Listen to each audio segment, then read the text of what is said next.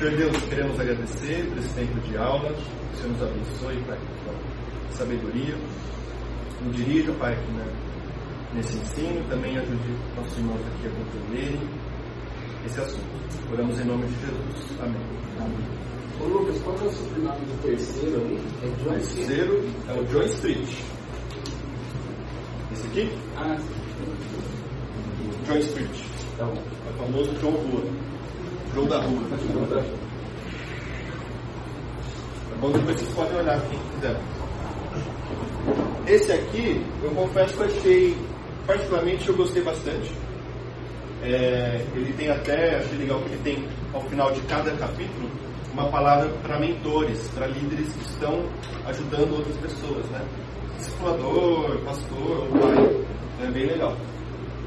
Mas por que eu não recomendei? É, a linguagem dele é bem. Qual que é a palavra? É Não, ele é bem. sem papas na língua. Bem diretão. Então eu fiquei pensando, talvez para alguns que estão com dificuldade de fotografia, pode ser até um problema. Então eu achei esse aqui o mais, para indicar né, para um grupo grande de pessoas, esse aqui é o mais tranquilo, né? Ele é mais moderado na, na linguagem. Tá bom? Porque é um assunto assim que realmente é, é, é delicado. Né? Então tem que ter. O jeito de falar também pode, pode atrapalhar algumas Tudo bem?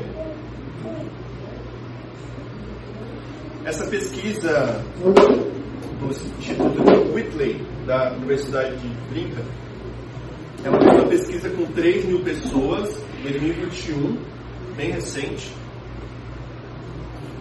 É, com 3 mil pessoas, sendo elas 48% cristãos. Tá?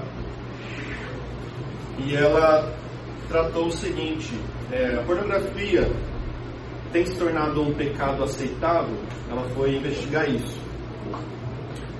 E quase um em cada três homens concorda que é aceitável que adolescentes vejam pornografia. Homens concordando que adolescentes vejam pornografia. Metade dos homens e mulheres concorda que ver pornografia é aceitável para adultos. Metade entre homens e mulheres acham que tudo bem adultos verem pornografia. Isso é aceitável entre pessoas comuns ou como liderança de igreja? Você falou que são 48% cristãos. Ela, ela perguntou aceitável para qualquer pessoa, Entendi. seja cristão ou não. Mas dentre os pesquisados, tinha cristãos. Tá? Os pesquisadores nos Estados Unidos. Nos Estados Unidos. Tá. Nos Estados Unidos, de 2021. Então ela investiga, parece, investiga não, ela parece que ela está entendendo através dessa pesquisa que o pecado da pornografia tem se tornado aceitável, né? Dependendo ali do. Ah, na adolescência tudo bem, porque é uma fase e tal. Ah, adulto já é maduro, então, então tem tido essa discussão. Essa semana eu um artigo de uma revista que não é cristã, um jornal americano, falando assim, não é, falando como se falasse para os chefes ou para as empresas, não demitam pessoas por fazerem pornografia no seu tempo livre. O que aconteceu nos Estados Unidos? Um casal comum, emprego comum, não é cristão, mas no tempo livre deles eles começaram a produzir pornografia. Eles mesmos produzir pornografia. Com eles mesmos, tá? E divulgar isso. E aí eles foram demitidos. Eles tinham cargos bons, cargos bons, tá? foram demitidos. O jornal está defendendo eles. Então tem no mundo, tanto cristão não, tem havido esse, essa questão. É um pecado aceitável? Tá? E quando eu falo de pornografia, é importante ter essa definição. O que, que eu estou falando quando eu falo de pornografia? Esse acho que é o primeiro primeira aula que eu dei que eu não pude usar imagens. Né? É um tema que tem que tomar cuidado para usar imagens, certo? Mas tem uma imagem que eu vou colocar que tem a ver com pornografia, gente. Desculpe. Essa daí. Isso é pornografia? Metade da imagem eu tive que embaçar por precaução. Mas isso é uma cerâmica do povo eu não sei se falar direito, acho que é povo Moche, do antigo Peru, parece que é antes dos Incas. Isso é pornografia? Uma canequinha? Esse é um simbolismo, né? Forma de linguagem que eles tinham para falar sobre pornografia, talvez. Essa, vendo um pouquinho sobre isso, a cultura eles tinham bastante produção de cerâmicas, de esculturas que, é, que remetiam à sexualidade, em geral. Mas eram imagens bem obscenas. Tá? É, eu trouxe isso para mostrar que talvez a pornografia não seja só aquilo que a gente tem hoje, que é foto e vídeo explícito de sexo. Tá? Pornografia pode ser muito mais amplo ou mais sutil do que a gente tem hoje. Esse povo, dependendo do uso, da intenção, né, pode ser considerado sim pornografia. Eu até embacei, mas a imagem de baixo é um pouquinho mais obsceno do que vocês veem em cima. Em cima é só um, talvez só um beijo, né? A pornografia ela foi evoluindo ao passar dos anos. A gente tem desenhos das cavernas que já remetem a sexo explícito. Tá? Depois a gente vai ter cerâmicas, esculturas, bem mais obscenas. Até chegar nos livros, é, em textos, né, em romances eróticos. E aí, mais recente, fotos, revistas pornográficas. Mais recente ainda, a internet. Com a internet, o negócio perdeu, desandou, perdeu o controle total. A gente tem não só foto, mas vídeos, vídeos cada vez mais realistas. Hoje a gente tem realidade virtual, 3D e tal, que deixa muito mais realista até aplicativos né, de consumo pornográfico. Pai, na verdade não tão realista. Eu prefiro usar um outro termo nesse caso, fictício, porque ela ultrapassa a realidade. Bom, é um bom ponto. A gente vai até falar disso. A gente acaba tornando algo real, algo que seria real, né? Mas algo muito mais fantasioso, que não tem nada a ver com a realidade, né? De uma ficção. Um bom ponto. Olha só, a primeira pornografia publicada surgiu em 1524. Era uma gravura, tá? O primeiro desenho ali pornográfico. O primeiro romance erótico, de 1748 na França. A primeira foto pornográfica, 1846. Logo em seguida veio o cinema, é, em 1920 surgiu os filmes de bailes. O que era isso? Era exibição de filmes pornográficos em pequenos clubes, os bailes, né? Reunião de homens para ver filmes pornográficos. Desde 1920 já. Com a evolução da tecnologia do vídeo, quem lembra, vídeo cassete, a partir ali do finalzinho dos anos 70 até anos 90, o que, o vídeo cassete fez? ele trouxe o consumo da pornografia para o ambiente privado. Você precisava mais ir para um, um clube de homens para ver pornografia. Você podia ver na sua casa. E a internet trouxe essa questão do privado ainda mais. De 1990 até hoje, a internet tornou-se realidade, permitindo acesso anônimo a fotos e vídeos pornográficos. Você não antes tinha o vídeo cassete, mas ele tinha que alugar ou comprar um vídeo em algum lugar. Na internet ele tem essa, isso muito mais acessível de forma anônima, sem ninguém aparentemente ver, saber sobre isso. O Tim Chester, no livro Com Toda a Pureza, ele fala: o que seria considerado pornográfico uma geração atrás tornou-se parte da cultura convencional. Então, uma mulher de lingerie uma geração atrás talvez fosse pornografia. Hoje ela está estampada numa vitrine de loja. A gente passeando com os filhos, eles acabam vendo. Ou num outdoor, para a cidade toda ver. É, a gente foi no shopping há alguns dias e eu fiquei horrorizada com as roupas das mulheres. Os tops estão cada vez mais rendados, cada vez mais parecidos com lingerie daquela que a gente usa no íntimo, no secreto, né? E elas estão ensinando por aí, assim, não tem uma blusinha por cima, um coletinho por cima para dizer, opa, apareceu. Não, elas estão colocando e saindo por fora. Então tá Pra todo mundo ver. Então será que pornografia é somente fotos e vídeos de sexo explícito? Será que pornografia é só nudez?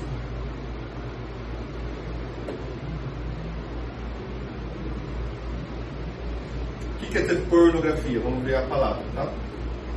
A palavra pornografia deriva do grego porne, que é prostituta. Então, prostituta todo sabe o que é. E o grafém é escrever. Então é a escrita da prostituição. Tá? O, a ciência, a psicologia, especificamente, ela vai definir pornografia como? Essa é uma definição que eu tenho no site, que é o maior site de pornografia, pornografia não, de psicologia. É, hoje, Psychology Today, ele fala: pornografia é qualquer material explicitamente sexual, escrito, visual ou de outra forma, destinado a provocar excitação sexual. Tá certo? Sim? Alguma coisa contra? Não necessariamente é só explícito também. Será que o implícito é pornografia também? Será? Na- nas artes plásticas, na, na pintura, existe uma separação entre assim, o erótico e o pornográfico para quem estuda desenho. Porque assim, o pornográfico ele tem um convite é, tácito. Ele te convida à cena tacitamente. O erótico não, o erótico muitas vezes é só a, o desfrute da beleza do corpo, das formas do corpo. Isso vale para escultura e pintura em geral, assim, pelo menos do século XV ao século XIX. É, foi entendimento geral. Assim. Então tem luz nas artes plásticas que são a exaltação das formas do corpo, das formas da natureza. E elas não têm, você olha para aquela escultura, para aquela pintura, não tem convite. Mas, na, principalmente no, no modernismo, pré-modernismo, para o modernismo aqui, século XIX, século XX, essa coisa do convite tácito na, na figuração é, começou a ser muito frequente. Mesmo quando é uma pintura mais abstrata, assim, né, com, a, com a- com a forma figurativa mais quebrada. Né? Então tem essa coisa do convite também, né, participar da cena. Então veja, a, a ciência, a psicologia define pornografia como qualquer material explicitamente sexual. E repare, destinado a provocar excitação. Mais ou menos o que você Até falou, convite. com um convite. Né? Será? Será que é isso? Vamos olhar para a Bíblia? 1 Coríntios 6, 18. Alguém pode ler? Alto, por favor. Fujam da imoralidade sexual. Nenhum outro pecado afeta o corpo como esse. Pois a imoralidade sexual é um pecado contra o próprio corpo. Mais um, Mateus 15, 19. Alguém pode ler? Porque o coração é que procede. Porque do coração é que procedem os maus pensamentos, imoralidade sexual. E assim ele vai falando outros pecados, né? Então, primeira coisa, a Bíblia fala sim de pornografia. Por quê? Quando ele fala imoralidade sexual, qual que é o termo original? Pornéia. É a mesma coisa, prostituição. Tá? O que quer dizer? Prostituir o próprio corpo para a concupiscência, o pecado do outro. Entregar-se à relação sexual ilícita. Cometer fornicação. O que é fornicação? Sexo fora do casamento. Sexo fora do casamento ou sexo de maneira ilícita, ilegítima, qualquer outro. E é um termo muito ligado à idolatria. Adorar ídolos. Tá? Esse termo sempre pornéia estava ligado às- à prostituição, ao pecado sexual e também à idolatria. Tá? Alguma das formas de adorar os ídolos pagãos era através do sexo, do sexo ilícito. tá? Os pagãos eles tinham esse, esse, esse hábito. Né? O que mais? Outro versículo, Mateus 5, 28, 29, alguém lê? Eu, porém, lhes digo que qualquer um que olhar para uma mulher para desejá-la com cobiça, já cometeu adultério com ela no seu coração. Olha aí, aqui Jesus lança um- uma nova informação para a gente. Qualquer um que olhar para uma mulher para desejá-la, olhar para uma mulher com cobiça, já cometeu adultério com ela onde? No coração. Esse homem realizou adultério físico ali, mas ele realizou no, no coração. E isso já foi considerado pecado. Certo? Então, a definição que eu proponho para vocês, na verdade, é do Tim Chester, um dos livros que a gente tem aqui para essa aula, é a seguinte: pornografia, os nossos propósitos, é qualquer coisa, qualquer coisa a que recorremos com fins de excitação, satisfação ou fuga, sexual. Repare agora, quer ter sido criada para esse fim ou não. Quer tenha sido criada para esse fim ou não. É bem diferente do que a psicologia fala, certo? Quais são as diferenças? Se separaram.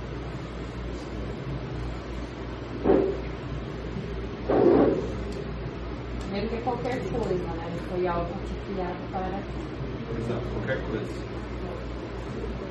Pode ser uma foto que não tenha sido criada para ser uma foto pornográfica ou erótica, enfim. Pode ser uma pessoa na rua, pode ser uma mulher passando, pode ser um homem passando. a pornografia deixa de ser um objeto e ele passa a ser algo pessoal, um pecado que está dentro de nós, e não algo, externo a mim que chega a mim. Assim, é algo que está dentro de mim, que às vezes qualquer coisa externa ele aflora. Exatamente. E aí, ó, que a gente recorre com fim de excitação. A gente está buscando a excitação, com o objetivo de se excitar, ou de satisfazer, ou de fugir daquilo. Apps de relacionamento, por exemplo. Apps de relacionamento, por exemplo. Aplicativo, né? É, aplicativo de Exato. relacionamento. Muitas pessoas recorrem com fins de excitação. Sim. Exatamente. Às vezes nem, nem é um app, pode ser o Instagram, pode ser o Facebook, É, são mas o- a pessoa está ali olhando com o fim de excitação. Às vezes passa sem querer, né, na timeline. Às vezes é sem querer. Ele não está olhando, mas aí ele olha e É. às vezes para para olhar. E olha aqui, ó, quer tenha sido criado para esse fim ou não. Então, é uma outra definição que a gente biblicamente entende ou passa a entender sobre pornografia, tá? Então, essa aula não é só sobre pornografia, aquela coisa, aquele site proibido, aquela. Não. Gente vai falar um pouquinho mais aqui do nosso coração, da nossa mente, tá? Ah, Pode ser uma coisa super banal, comum, mas a pessoa está olhando aquilo com olhares pornográficos, com coração pornográfico. O Tim Chester fala, na maioria das vezes, sim, é um material sexualmente explícito, mas também pode envolver olhar imagens que não têm fim, ou até despir pessoas com a imaginação. Na primeira vez que eu dei essa aula, perguntaram. Então eu, eu imaginar, fantasiar na minha cabeça, é, já é um pecado pornografia? Sim. Despir pessoas com a Na imaginação. definição de Jesus, né? Ou fantasiar sobre o sexo. Às vezes você nem precisou de uma outra pessoa para olhar, você simplesmente está fantasiando no seu íntimo ali pensando. Já é um pecado sexual. Tudo bem? Ficou claro? Vamos continuar as estatísticas. Onde o consumo da pornografia acontece na maioria das vezes hoje? Sem dúvida é a internet. Olha só, 25% das pesquisas totais na internet estão relacionadas à pornografia. 25%. Isso é internet global. Não é mais, né? É. 12% da internet é pornografia. Quer dizer, a gente tem 25 milhões de sites pornográficos. O Brasil. né? O Brasil aparece no décimo lugar no ranking dos países que mais acessam site. Na verdade, o site mais visitado. tá? E esse aqui é chocante. 20% de toda a pornografia na internet envolve crianças. Envolve crianças. E aí a gente já entra na esfera de crime. Não só de pecado, de crime. Por enquanto. Por enquanto. É verdade. Essa é uma outra pesquisa bem recente, do ano passado. O relatório na França constatou que cerca de 90% do conteúdo pornográfico apresenta violência verbal, física e sexual. Não é só sexo, é violência, é abuso sexual, abuso físico, é crime também. E é 90% do conteúdo tem isso. Então, pessoas consumindo é, não só um sexo, mas um crime sendo é, acontecido ali, apresentado ali. Tá? Vamos fazer um experimento social com vocês. Nessa foto tem quatro pessoas, dois homens, duas mulheres, certo? Tem uma pessoa aí que chama Cris. Cris é um apelido que pode ser tanto para homem quanto para mulher. Cris enfrenta dificuldade com pornografia, está lutando contra a pornografia. Quem vocês acham que é o Cris? Palpites. Chutes. Sei lá, acho que o M. O M. É bom que teve a letra, eu pensei que ele ia a letra. mas- Vamos ver quem é o Cris. A Cris. É a Cris. Um terço do consumo de pornografia é de mulher. Ah, só homem que assiste. Só adolescente. Um terço é mulher. Agora vamos ver esse, o- mais um experimento. Vamos ver se dá certo esse aqui. A lei. A lei serve para homem quanto para mulher, né? Felipe? A lei também tem vício em pornografia. Está lutando contra isso. Com esses pecados. Quem é a lei? Senhor. Senhor. Vocês já pescaram a ideia experimento? Já estou esperto, né? É o Senhor. Nesse livro aqui, o, o Joy ele fala de um grupo de senhores de 70 anos, cinco homens de 70 anos na igreja dele, que tem se reunido por ter, por ter a dificuldade com pornografia. 70 anos. Não é um problema só de adolescentes, só de jovens. É para a vida toda. Eu acho que você vai entrar na parte neurológica né? Vou. Pornografia libera dopamina. A dopamina é, daqueles prazeres instantâneos. A pornografia ela é muito rápida. Exatamente. Eu vou falar E ela é disso. viciante igual cair no? Vídeos curtos na internet de 15 segundos que a mãe tá ligando. Isso aí. Quem consome pornografia? Olha essa pesquisa, gente. Eu- as fontes estão tudo no, no rodapé, tá? É, ah, é só não cristão, ou é só desviado, só o ímpio que consome pornografia? Essa pesquisa nos Estados Unidos, tá? A maioria das coisas chega nos Estados Unidos. No Brasil tem pouca pesquisa, tá? Infelizmente. 50 mil. Um desculpa, um em cada sete pastores sêniores nos Estados Unidos, pastores sêniores, são usuários regulares de pornografia. Isso totaliza mais de 50 mil líderes. 43% dos pastores sênior e jovens afirmam ter enfrentado problemas com pornografia no passado.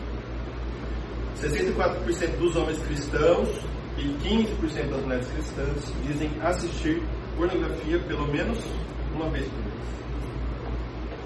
Estamos falando da nossa igreja, igreja cristã, nesse sentido, Estados Unidos. Porque esse é o tipo de, coisa que muita gente jamais. É algo muito íntimo, né? Delicado de se tratar. Muita gente acaba mentindo, escondendo, né? O pastor João Bevir tem um curso dele onde ele dá o testemunho que, se não me engano, foram 12 anos que ele, ele foi escravo da pornografia. O testemunho dele, né, ele fez. Acho que ele escreveu um livro sobre o assunto, tem um curso também dele, onde ele dá esse testemunho. Eu já vi também um outro testemunho de pastor. E há anos atrás teve o testemunho daquele ator Terry Crews. Da... Vocês lembram do Terry Crews? Do do Todo Mundo Odeia Cristo. Ele falando também, ele lutou anos, anos, anos com isso da pornografia. O casamento quase acabou, né? É, então, não lembro dessa parte, mas eu vi o vídeo dele falando que isso foi bem difícil. Foi bem difícil, é. Acho que ele não chegou a separar, mas casamento quase, quase Vamos continuar aqui, ó. 64% dos homens cristãos admitem que veem pornografia pelo menos mensalmente. 32% de homens cristãos entre 18 e 30 anos admitem serem viciados em pornografia. E mais 12%, 12% acham que podem ser. 77% dos homens cristãos entre 31 e 49 anos, a gente está falando já de gente mais velha, mais adulta, viram pornografia enquanto estavam no trabalho nos últimos três anos. Eu não trouxe, mas Três meses. três meses. Eu não trouxe, mas tem uma pesquisa da, do estudo da Nielsen mostrando o impacto financeiro da pornografia no mercado de trabalho nos Estados Unidos. É na casa de bilhões. Por quê? Homens que deveriam estar trabalhando estão vendo pornografia. Isso impacta na economia. Nós estivemos com um amigo no final do ano, ele, tra- ele teve dois UTI no ABC, e ele falou que onde mais entra dinheiro na empresa dele é colocando programas para bloquear o acesso a conteúdo acima de 18 anos nas empresas. E ele falou que ele corre o Brasil fazendo isso. E é difícil bloquear porque tem muito conteúdo que entra assim disfarçado, né? Eu lembro que as crianças brincavam com um joguinho na internet do game, não sei se vocês já conhecem, mas dependendo de como você escrevia, ou como se você errava uma vogal, não sei, uma coisa assim, na hora de, da busca, ele, ele, ele ia para um site pornográfico. E era um conteúdo infantil? Só que você mudava uma vogal, assim, já mudava o destino, sabe? 50% dos 55% dos homens cristãos casados veem pornografia pelo menos mensalmente. A gente não está falando só de homens solteiros, né? Vocês estão percebendo? Não é só não é só o não cristão, não é só o solteiro, não é só o adolescente, não é só o mais jovem. Casado também. 35% dos homens cristãos casados que viam pornografia tiveram um caso extraconjugal. Aí uma das consequências já da pornografia é o adultério. Acaba levando ao adultério. Essa aqui eu adiantei para vocês. Um terço dos espectadores de pornografia são mulheres. Respira, tem mais. Tá? Um quinto dos adolescentes assiste pornografia com frequência. Alguns são viciados. Pesquisa com jovens de 14 a 18 anos. E há relação com aumento nos casos de abuso sexual. Tem uma pesquisa também recente, e essa vou mostrar também no Brasil, relação pornografia e violência sexual. Não na pornografia, violência, violência sexual na sociedade, em geral. Tem relação. 36% dos homens afirmaram que a pornografia era a principal forma de aprender sobre sexo. O cara assiste aquilo e o que ele vai entender? Essa é a forma de eu me relacionar sexualmente na minha vida real, no dia a dia. Com minha esposa, com minha namorada, enfim. Ele aprende sobre sexo na pornografia. 36% reconheceu isso, mas na verdade Quando a pessoa está consumindo pornografia, ela já está tendo um ensino, né, uma didática sobre sexualidade, querendo ela ou não. Quando que se consome pornografia? Ah, é no calar da noite, quando ninguém está vendo, certo? Olha isso. 70% do tráfico de pornografia na internet ocorre entre 9 da manhã e 5 da tarde. 70% do tráfico. Não é no calar da noite. Por isso as empresas caem Exatamente. E por isso o Sônia mencionou. No Brasil, Lucas, você trouxe informação? Trouxe. Não tem tantas, né? Mas ó, uma matéria recente do G1 2018. 22 milhões de brasileiros assumem consumir pornografia. 76% são homens. Perguntado por que, que você consome pornografia? Os principais motivadores são sentir prazer livre e individual, prazer individual, né? liberdade no prazer. Segundo, é uma válvula de escape em casos de desilusão, solidão ou carência. Ok? Um estudo de 2022 pela da USP, medicina da USP, mostrou que no Brasil se começa a consumir pornografia na adolescência, aos 12 anos. A minha esposa Júlia falou que uma pesquisa que ela viu mostrou que era já para 8 anos. Uma outra pesquisa mostrou essa média caindo para 8 anos. Eu não duvido, não. Né? Eu acho que não duvido, não. É um estudo. Esse aqui também é, é chocante, gente. Em um estudo, dados agregados de 400 milhões de pesquisas na web revelou que o termo mais popular relacionado a buscas sexuais era jovem. O que quer dizer isso? Analisar os dados de pesquisa em relação a sexo, a pornografia. Qual era o segundo termo relacionado ao sexo e pornografia? Jovem. Isso quer dizer o quê? Pornografia infantil. Um dos termos mais pesquisados no popular site Pornhub é adolescente. Este, tema, esse, esse termo permaneceu entre os 10 primeiros por 6 anos. Então não é só pornografia, adultos, na, cenas de adultos, não. Cenas de adolescentes, sexo com adolescente, com crianças. Tá. Olha essa matéria da Folha, 2023. Denúncias de pornografia infantil na internet, na internet crescem 70%. Até um debate semântico aqui que pornografia infantil não deveria ser o termo certo. É, porque é um crime. Então seria um abuso sexual infantil. Então pessoas estão consumindo cenas de abuso sexual infantil, não de pornografia infantil. Tá? E as denúncias cresceram em 70%. Vamos continuar. Então é um pecado inofensivo, como a gente falou, é um pecado aceitável. Adolescentes podem consumir tranquilamente, uma fase de descoberta deles, é momentâneo. Ah, mas adultos casados podem consumir, a esfera individual deles.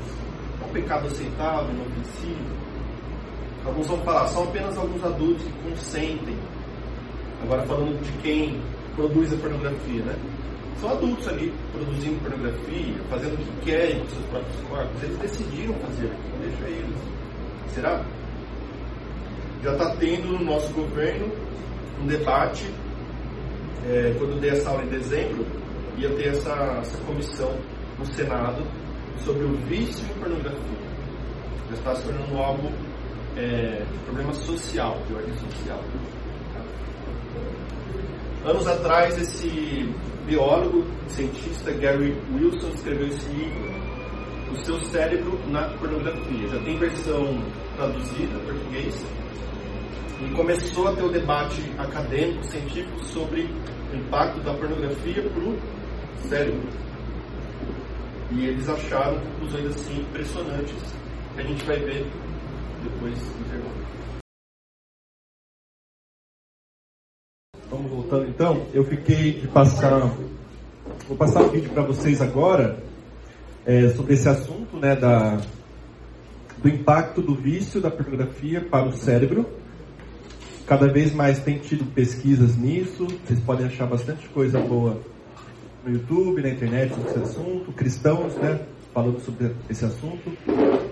O Jeff falou sobre o Jonathan Leoncio. Isso. É um pastor que trata sobre isso também, né? Isso, psiquiatra, ele trata, ele trata sobre emoções e ele coloca é, os problemas da pornografia relacionados à depressão, ansiedade e assim por diante. Bom, Jonathan Leoncio. tá? Eu trouxe aqui um, um psiquiatra que vai falar um pouquinho sobre isso também. A neurociência nos últimos anos ela vem estudando, certo? Como que a pornografia ela funciona no cérebro humano. Então, através de uma série de tomografias, sugiro aqui que vocês procurem pelo Gary Wilson, que é um biólogo, inclusive, um neurocientista, é falecido agora ano passado. E o Gary Wilson escreveu um livro muito famoso chamado Your Brain on Porn. E nesse livro ele, re- ele reúne ali uma série de é, estudos, uma série de, enfim, né, pesquisas mostrando como que a pornografia afeta o sistema límbico cerebral. Vamos resumir aqui basicamente para o pessoal de casa entender. A gente tem um neurotransmissor chamado dopamina, né? Todo mundo sabe que a dopamina, né, quando a gente come uma coisa gostosa, e que a gente tem ali dopamina ah, entrando no, no nosso cérebro. né? Exercício físico. Exercício Sente físico. prazer. Você sente prazer, né, quando você, sei lá, come uma comida muito saborosa. Você tem o que? Dopamina passando do neurônio A para o neurônio B. Quando, sei lá, você encontra um amigo que há muito tempo você não via, e aí você dá um abraço, você fica feliz, né? Quer dizer, essa sensação de, de prazer, de alegria mesmo de estar com o amigo, é o que? Dopamina passando do neurônio A para o neurônio B. O que, que acontece? A atividade sexual humana é uma das atividades que mais dão dopamina para o cérebro.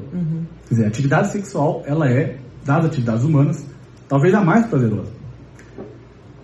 O que acontece na pornografia? O que, que a neurociência descobriu?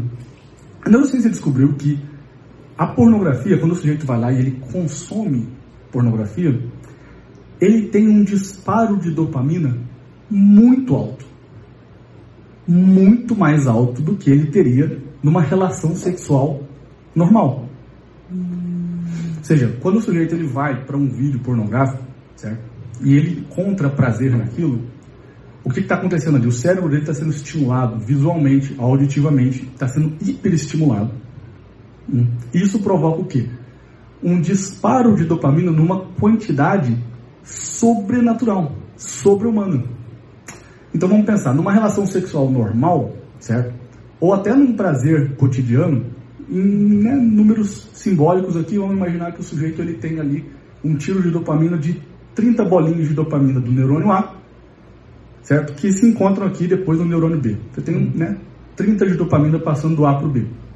Quando ele vai assistir pornografia, ele tem ali 600 de dopamina. Nossa, ele sai da realidade. É tipo isso. É a mesma coisa que acontece com o sujeito que usa cocaína. É, o sujeito que usa cocaína, por que aquilo é muito prazeroso? Então, a- o vício sobrevive da novidade em busca daquela sensação. Isso eu já vi, eu preciso do ver primeiro. isso aqui. Isso eu já vi, eu preciso ver isso aqui. E cara, aí, quando sabe vê- qual é o termo mais, mais procurado nos sites de pornografia? Novinha. É mesmo. Novinha. Você sabe o mais novinha, mais novinha, mais novinha, mais novinha. Cara. Cara, o que, que nós estamos nutrindo com a indústria da pornografia? Pedofilia. Meu Deus. Cara, por isso que eu penso que chegou um momento, cara, da igreja se levantar para dizer: nós lutaremos essa batalha. E não é lutar contra quem consome a pornografia, que é vítima desse sistema. Cara, não, é nós vamos ajudar essas pessoas. Porque nós vamos fortalecer as pessoas, nós vamos dar ferramentas para elas, nós vamos tratar delas, nós vamos ajudá-las, mas nós vamos acabar com a pornografia, cara. Ô, Lucas, ele é o Jonathan Leôncio. Não sabia. O do último vídeo. Isso, é. Um é o Jonathan Leôncio e outro é o pastor do Jesus Cop. Certo. Deixa eu só voltar aqui, gente. Então, no primeiro vídeo, falando da questão do impacto, vocês viram a questão da dopamina, que acaba é, trazendo uma imagem ali, uma sensação de sexo que é não é real, né? É, é fantasioso, é algo muito além do que a realidade sexual na prática entre um casal casado vai oferecer. Por isso que é um vício, por isso que é considerado um vício mesmo pela, pela ciência, pela saúde. Tá? E, e no segundo vídeo, que eu acabei falando para vocês, mas é aquela questão da procura por, pelos termos jovem, adolescente, ele fala novinha, relacionado à a, pornografia na internet. Isso é pedofilia, isso é crime. É... E a fala dele no final sobre a igreja é um pouquinho do que eu quero que vocês se atentem hoje também. Que a gente tem que não só quando falar desse assunto pensar, ah, mas eu não tenho esse problema, não tenho essa dificuldade, isso, esse assunto não é para mim. Não, seus próximos têm esse problema. Seu amigo, sua amiga pode ter esse problema. Seu filho, sua filha pode ter esse problema. A gente tem que é, se ajudar mutuamente, suportar nessa, nessa questão. É um problema que a igreja tem que se atentar realmente. Algum comentário sobre esses vídeos? Lucas, eu vi uma pesquisa devido a, aumento do número de estupro no Nepal, estão as autoridades lá estão meio que barrando, bloqueando, meio que extirpando na, os servidores que vêm para colocar na internet. Alguns países assim, no Oriente Médio já se mobilizam para meio que cortar pela raiz. Aquela relação que a gente falou, né, da violência sexual na prática e a pornografia.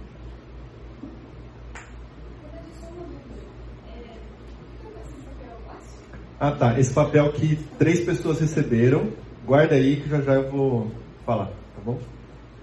Peguei vocês de surpresa aí, né? Mas vamos continuar. É... 10 e 28 acho que dá tempo.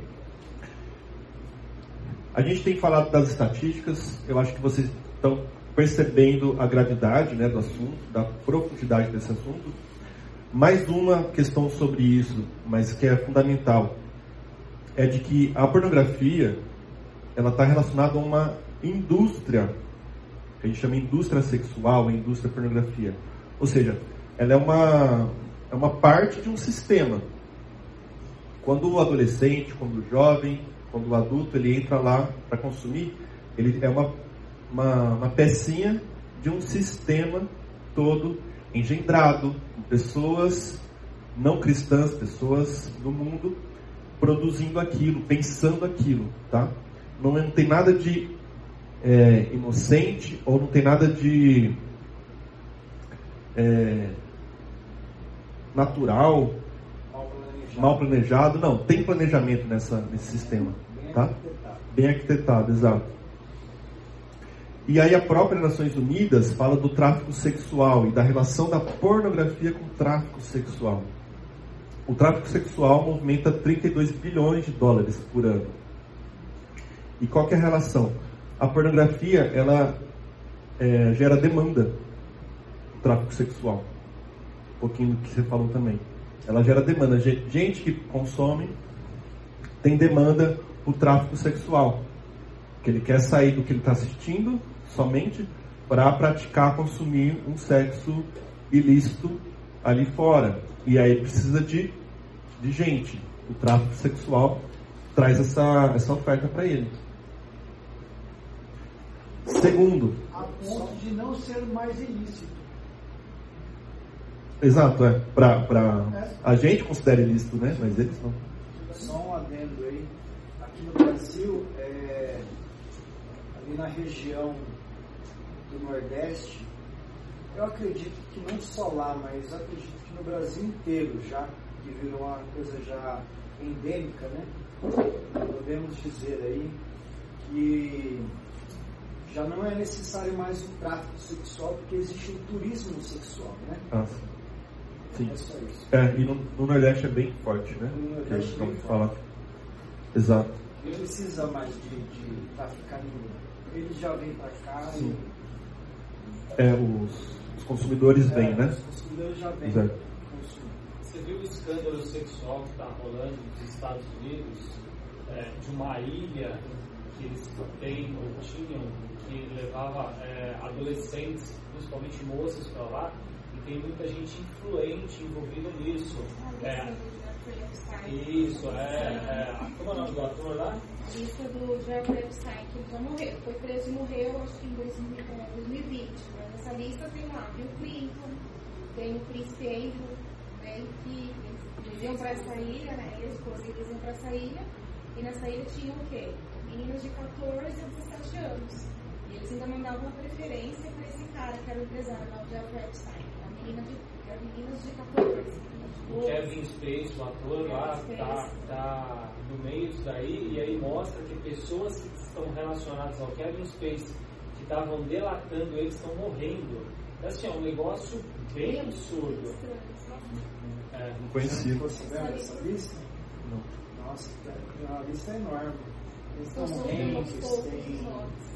Gente pra essa ilha pra. Michael Jackson tá entrando. Tem, Ah, então é coisa antiga, né? É, que você imaginar. A tem. Oprah Winfrey também, a Oprah, a, a Ellen DeGeneres também, a mulheres Que absurdo. É por isso que é difícil se acabar, porque tem muita gente influente, É. gente poderosa que encabeça o uso dessas práticas. Foi até alguns motivos que eles comentaram. Por que, que aquele filme é, Som do silêncio. Som da Liberdade Ah, foi sim. tão é, criticado por Hollywood? É. Porque muitos dos atores de Hollywood estão envolvidos com tráfico de menores. Tráfico sexual de menores, exato.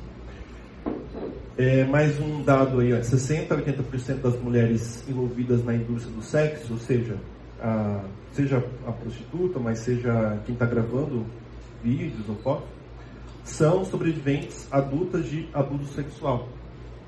Então, são mulheres que já foram abusadas na infância, na adolescência e acabaram por esse, por esse caminho né, de, de produção de conteúdo pornográfico. Eu achei essa matéria da exame, o lado obscuro e violento da indústria pornô no Japão. É, eu vi que é bem forte lá. Eu trouxe um testemunho é, de, uma, de uma moça que entrou nessa, nessa indústria. Ela fala assim: Pensei que era a oportunidade para realizar meu sonho.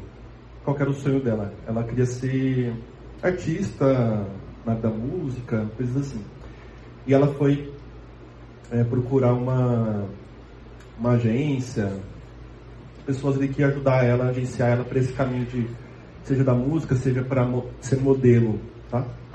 E ela fala: o pesadelo começou com uma entrevista e uma sessão de fotos sem roupa, na promessa de que só teria que posar assim apenas uma vez. A agência de modelos então a convidou para outra sessão de fotos e filmagens. Então veja, ela ela queria ser, ela queria promover lá o, a, a arte dela, ela queria ser modelo, artista, então ela procurou essa agência. Ela não queria é, fazer coisas pornográficas. Lá, ela se viu cercada de homens e pressionada a aceitar a rodar cenas quentes, pelas quais depois recebeu um pagamento ínfimo. Ela foi abusada. Ela foi cercada de homens e esse material produzido é enviado para sites pornográficos. O próprio testemunho já é uma pornografia. É. Ela fala: tudo aconteceu muito rápido. Quando me recusava a fazer alguma coisa, eles diziam que essa era a melhor forma de começar uma carreira musical. E insistiam até eu aceitar. Até eu ceder. Então veja como o sistema funciona. É muito mais grave, muito mais pesado do que a gente imagina. A pornografia sequestra a sexualidade das crianças. Há evidências de que a prevalência de pornografia na vida de muitas crianças é muito mais significativa do que os adultos percebem. Ela afeta o desenvolvimento sexual como um todo na vida dela. Eu não vou mostrar por conta do tempo, mas na internet tem também, no YouTube tem esse depoimento do Bruno. O Bruno é o vocalista da banda Morada, uma banda gospel. É, e ele contando, eu fui sexualizado muito cedo. Resumindo o testemunho dele, ele fala, ele é de família cristã, é, sempre foi orientado, os pais e tal, mas teve um, um, um dia estava tendo reunião de oração na casa dele, mas as crianças estavam sozinhas no quarto. E ali, outros amiguinhos para ele mostraram é, vídeos pornográficos. E ele começou é, essa iniciação sexual depravada na vida dele. Ele teve dificuldade por anos para se livrar é, desse vício. Então veja, é um, é um perigo muito sutil, presente constantemente. A gente, como pai, tem que estar muito atento em relação a isso.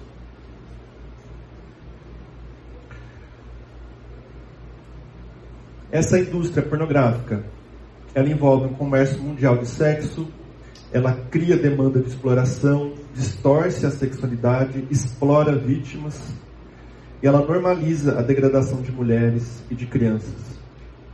Por isso que eu quero que vocês guardem, ó, pornografia não é uma decisão, não é um pecado somente íntimo, somente é, do meu coração, meu, meu, meu mental, eu comigo mesmo. Não.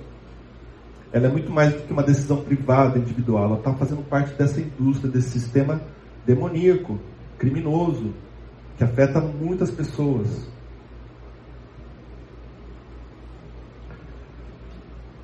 Ok? Tem esperança para tudo isso, gente? Tem esperança? A gente vai para uma segunda parte final aqui do, da aula. A gente falou da mentira, né, ou da fraude da pornografia. A gente tem que falar do prazer da pureza sexual. Gênesis 2, 24, 25. Peraí. Deixa eu voltar com os senão eu esqueço, né? É, tem três papeizinhos.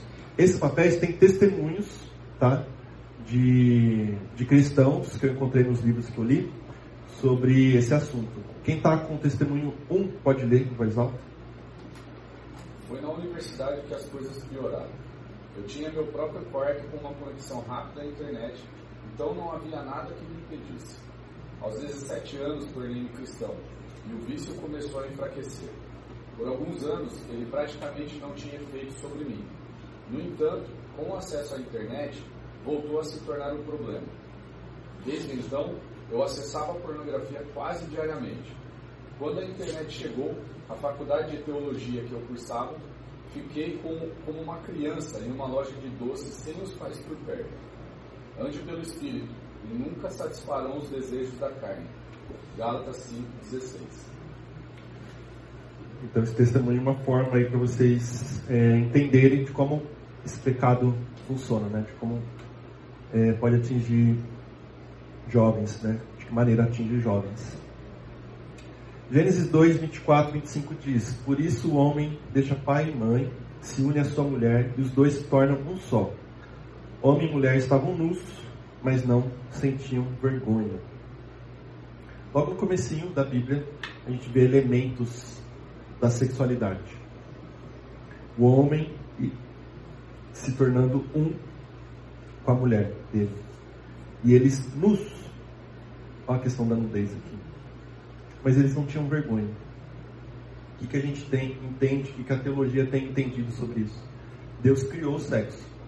Tá? Deus criou a sexualidade. Não é algo é, sujo.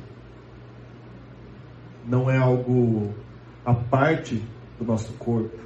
Ou a parte de Deus. Pelo contrário. Deus, quando nos criou, já imputou a sexualidade em nós. Faz parte do plano dele. Sexo e prazer são criações de Deus. Mas o que? Como tudo que Deus criou, tem um padrão para ser realizado, para ser estabelecido. Mas veja que o, o sexo é criado, o prazer também é criado por Deus. Olha lá em Provérbios 5, 18 e 19. Seja bendito o seu manancial. Alegre-se com a mulher da sua mocidade, corça amorosa, gazela graciosa. Que os seios dela saciem você em todo tempo.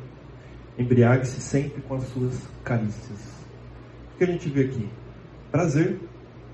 Prazer sexual, certo? E é bíblico. Está na Bíblia. Deus falando. Casal, casado, homem e mulher, tenham prazer na sexualidade. Tenham prazer no relacionamento sexual de vocês. Isso não é vergonhoso, isso não é pecaminoso de modo algum. Tá? Mas quem é solteiro ainda tem que entender: esse prazer sexual tem um momento certo para ser vivido, desfrutado. Mais um, eu acho que o livro mais é, emblemático sobre esse assunto é Cântico dos Cânticos, certo? Um, um excerto dele, assim, que tem vários trechos que vão falar sobre o sexo, mas esse aqui fala assim: O meu amado desceu ao seu jardim, aos canteiros de bálsamo, para pacentar nos jardins e para colher os milhos. Eu sou do meu amado e o meu amado é meu. Ele apacenta entre os milhos. É lógico que a linguagem dele, a gente não vai entrar muito aqui, mas a linguagem toda do livro é cheia de simbolismos, metáforas, né? Tem a questão do jardim e tal. Mas tenta olhar, é, lendo esse livro, olhar com os olhos assim, de um casal em sua intimidade sexual. Tá? E aí você vai ver que é, Deus está mostrando, o, o casal tem que desfrutar dessa intimidade. Tem que ter, tem que ter essa, esse prazer. Então a gente viu até agora toda essa fraude, essa mentira da pornografia, gente querendo prazer através de algo tão fictício, tão mentiroso. Quando na verdade Deus falou, ó, eu vou dar prazer para vocês, vocês vão ter prazer. Mas é dessa forma. Um homem, uma mulher, casados, vocês vão ter um prazer muito melhor do que vocês poderiam buscar dessa maneira. Alguma dúvida? Comentários? Vai trazer mais benefícios do que malefícios. Com certeza. O alimento é um prazer, sim ou não. Todo mundo come três vezes por dia, pelo menos. Mas se você comer demais e erroneamente, isso te mata. Te leva ao hospital, te deixa obeso, te mata. O sexo, é, naturalmente, que Deus coloca, é prazeroso e equilibrado. Você entra no mundo da pornografia, você entra no mundo. Por isso, suicídio, depressão, que você não atinge aquilo que a sua mente imaginou que era possível, embora tenha dopamina. Mas, na prática, aquilo que você imaginou não existe. O senhor disse que é irreal. E daí isso vai gerar depressão, vai gerar até suicídio. Exato. Eu não trouxe, mas tem um dado sobre suicídios entre atores pornôs. É gigantesco. E eu achei curioso, e no, na pesquisa não explicou, mas o, o suicídio é maior entre os homens, entre os atores, mesmo do que as atrizes. É, é chocante também. Só complementando esse dado do suicídio, se eu não me engano, o país que tem o maior índice é o Japão, né? E ele está correlativo também com esse fato de, de pornografia, né? Isso é muito alto lá também. Também. Sim. Gente, caso vocês estejam com frio, eu estou um pouquinho, vocês ficam à vontade aqui, tá? Mas eu não vou. Não, eu aguento. Mas vocês, quem tiver aí. É, quem está com o testemunho 2, pode ler, por favor, em voz alta? Comecei a olhar nudez pelo Google, mas ao longo do ano seguinte fiquei cada vez mais viciado. As fotos não eram suficientes, então procurei videoclipes para assistir. Tornou-se cada vez mais difícil satisfazer meu desejo e eu procurava algo diferente, frequentemente buscando pornografia com atores do mesmo sexo. Sexo não consensual ou até ocasionalmente pedofilia. Pedofilia atrás, né, pelo espírito nunca satisfará os desejos da carne. Aí mostrando um testemunho mostrando da degradação, né? A evolução para pior do vício, né? Foi, foi chegando ali a homossexualismo até a pedofilia. Tá? Esses testemunhos estão nos livros e são de cristãos, tá? Em alguns casos são de pastores. É muito forte. Gente, a gente vai entrar numa parte aqui da aula que a gente vai começar a tratar sobre como lutar, né? Contra esse pecado. Né? A gente viu toda a mentira dele, a gente viu o valor que Deus dá à pureza sexual. A gente vai falar como lutar contra isso. É, todo dia o cristão acorda, está em meio a uma batalha. Gálatas 5,17 fala que a nossa carne luta contra o espírito. O espírito luta contra a nossa carne. São opostos entre si. É, existe a tentação sexual seja de ver pornografia, seja de se masturbar. Existe a promessa de prazer através disso. Vou alcançar um prazer, uma satisfação da minha carência, ou estou entediado, ou até em alguns casos a pessoa busca esse prazer como forma de recompensa por ter feito algo bom. Tem testemunhos de pastores que caem na pornografia e na masturbação justamente após picos de, de momentos assim que ele pregou muito bem, ou que ele tá, participou de um congresso, uma conferência, momentos é, que seriam um auge ali né, espiritual, em seguida vem a tentação e ele cai. Para vocês verem como é delicado isso. Só que Satanás, após isso, o que, que ele faz? Ele acusa. Satanás é mentiroso e acusador. Você é um fracasso. Você nunca vai sair desse vício. E o que, é, a gente acaba pensando? De fato, eu sou um fracasso. Eu já estraguei tudo dessa vez. Eu vou estragar de novo. Não importa. Então ex- existe esse ciclo dessa luta, dessa tentação que é muito grave, que é triste e é difícil de sair. Porque ele não é só espiritual, ele envolve, como a gente viu, a questão do nosso próprio cérebro. Tá? Só posso fazer uma adendo? Claro. É, se, por exemplo, é um exemplo né, do pastor que pregou, né? E após ele fez o ato, né? É, no caso aí, ele teve um momento de recompensa, né, de auto-recompensa. inclusive. Foi, foi, a tentação foi de recompensar, assim mesmo. né? Ele é um adicto, um viciado nisso. E, ele teve aquele momento, então, ah, agora eu vou me recompensar, agora eu posso. Agora eu posso. Eu fiz, eu fiz meu papel, fiz bem feito, Uhum. agora eu vou me recompensar. Agora não tem, não tem problema, É, né? agora não tem problema. Eu Exatamente. fiz minha parte, agora não tem problema. Existe, existe essa, esse pensamento, né? É correlacionado Errado. com, com a adicção. Entendi. Quais são as armas para essa luta, gente? É, como eu falei, tem vários livros, várias formas de se enfrentar. Eu acabei selecionando a forma que o Tim Chester, é, no livro Com Toda Pureza, ele apresenta, tá? São cinco R's de luta. Repulsa à pornografia, reverência a Deus, repouso na graça, resistência à tentação, responsabilização perante os outros. Tudo isso não é uma, uma fórmula. Ah, vou seguir isso aqui, vai estar perfeito. Não, isso é um, um passo a passo didático que vai te ajudar nessa luta ou vai ajudar você a ajudar outra pessoa, tá? Mas é uma luta constante, difícil. É, é, a gente não está menosprezando o, o impacto ou a gravidade disso, né? Mas é só uma forma da gente listar aí algumas armas. Primeiro, odeiem o que é mal. Você deve, eu acho que com essa aula você deve perceber a gravidade e, e sentir um ódio a esse pecado. E é bom que você sinta um ódio a esse pecado mesmo. Romanos 12 fala: odeiem tudo que é mal. Você não deve odiar apenas a culpa que esse pecado traz. E muita gente não sai do vício porque o problema dela é a culpa que ela sente depois de cair em tentação. Mas ela não odeia o pecado em si. Tem que odiar o pecado, porque Deus odeia esse pecado. E veja é, como a gente viu que esse, esse pecado atinge várias esferas da sociedade. Pessoas criadas à imagem de Deus, pessoas com pai, mãe, família, sendo sexualmente expostas.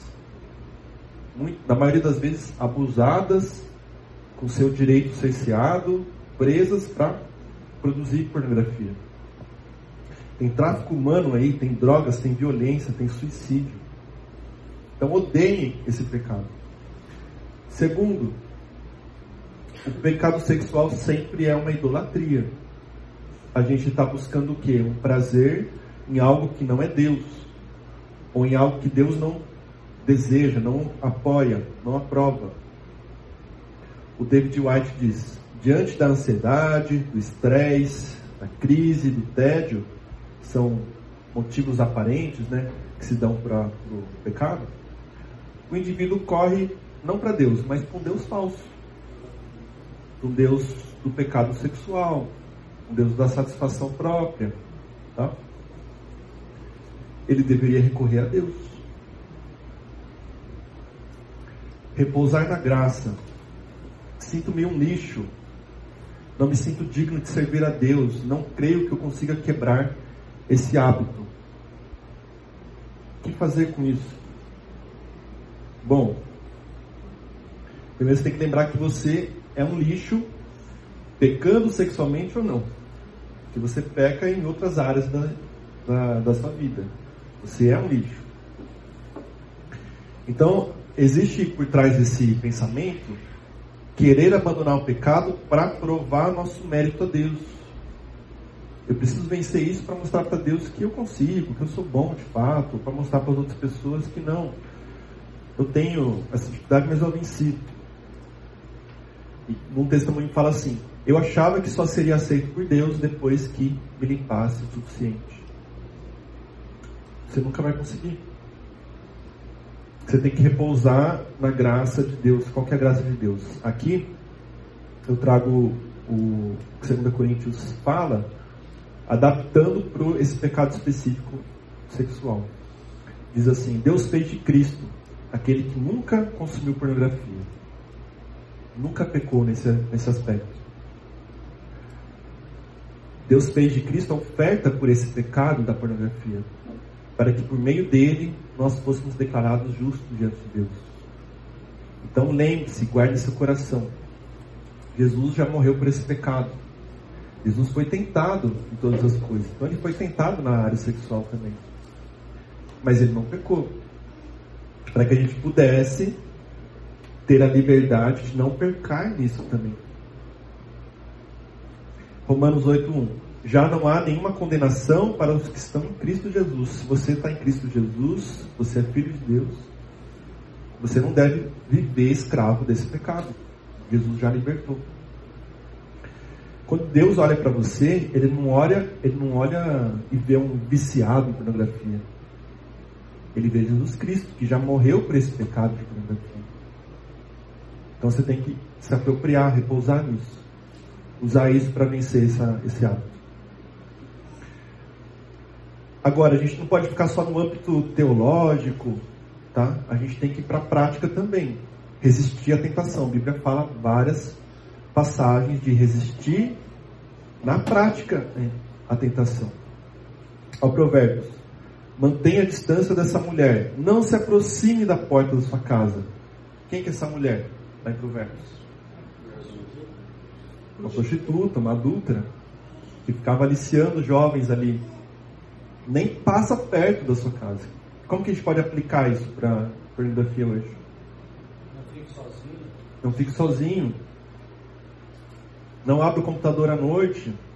Não fique sozinho no celular à noite. Ponha filtros, se precisar. Né? Bloqueio. Bloqueie. Jesus falando, se sua mão direita leva você a tropeçar, corte, jogue fora. Né? O pessoal às vezes é, quer, quer entender isso aqui literal não dá, né? Furar o olho. Tira, desliga a internet. Sei lá. Ache, seja criativo aí nas medidas. Tá? Eu trouxe algumas aqui. Controle de acesso e filtros de internet. Restrição de uso de internet sozinho. A gente viu, né? 70% do uso é no horário de trabalho. Trabalhe com pessoas ao seu redor. Tem um caso de um cara que precisou passar a trabalhar num coworking. Ele trabalhava em casa e falou, não, vou trabalhar num espaço que tenha mais gente, para evitar de cair. Ou restringe acesso ao celular computador. Isso pode ser para você, mas pode você colocando para outras pessoas, né? seja filhos, seja amigos, ajudando eles a, a se comprometer. É, tem gente, tem algumas ferramentas que mostram para outros, para terceiros, tudo que você consumiu na internet, tudo que você viu. É um parceiro de, de prestação de contas. Tem sites que fazem isso. Então você vai te ajudar a você a não assistir, não consumir, porque outras pessoas vão saber se você acessou algum site que não devia. Tá? E aqui entra esse assunto, a responsabilização perante outros. A Bíblia fala: confessem seus pecados uns aos outros e orem uns pelos outros, para que vocês sejam curados. Olha a importância da confissão, do ajuda, da ajuda mútua para vencer um pecado. Aí não diz perdoado, diz curado, é diferente. Sim. Exatamente. A guerra, apesar de tudo isso, não deixa de ser dura, longa e constante. Mas olha só o que Gálatas 5,16 fala. Ande pelo Espírito e nunca satisfarão os desejos da carne. História 3 está faltando. Esqueceu? Não entendi. Bilhete 3. Bilhete 3, testemunho 3. Acho que está escrito 4 ou 5, mas pode ler quem está com o último. Até foi embora. Você lê, por favor? A maioria das vezes eu recorria à pornografia quando via ou quando havia ou o ministério me sobre, sobrecarregava. A pornografia tornou-se um meio de Mais um exemplo aí de da questão da fuga, né? Ou do estresse. Muita gente cai na questão do estresse. Né? Tem gente que cai por tédio, tem gente cai por estresse, por demanda exagerada ali, né? Para terminar, vamos olhar aqui, ó, esse versículo. Ande pelo Espírito e nunca satisfarão os desejos da carne. É o, o tema que o, um dos autores usa no, no livro para mostrar que é sim possível vencer, vencer um hábito pecaminoso, um vício.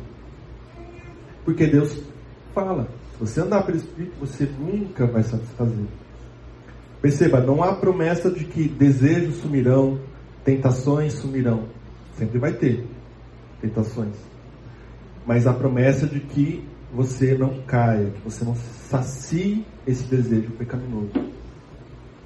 Tem vários, tem vários testemunhos de gente que venceu uma luta de anos contra o vício. Então você tem que ter esperança, você tem que dar esperança para outros sobre esse assunto também. O John Street fala: não é só a mudança de hábito que é o alvo, o alvo correto é santidade. O que, que ele quer dizer com isso? Quem está lutando contra o pecado sexual não deve só lutar para vencer esse pecado e pronto, vencer uma, uma batalha da minha vida e ok, tudo bem. O alvo correto nessa guerra ampla é a santidade. Eu quero, como cristão, como filho de Deus, ser mais parecido com Deus, ser mais santo. Tá? Essa deve ser a essência dessa batalha. É o fundamento. Isso vai ajudar você a vencer. Muita gente não vence porque só fica nas minúcias dessa guerra. Ah, eu preciso parar de ver aqui, entrar na internet. E fica só nisso. Tem que tratar o coração. O coração tem que ser mais santo.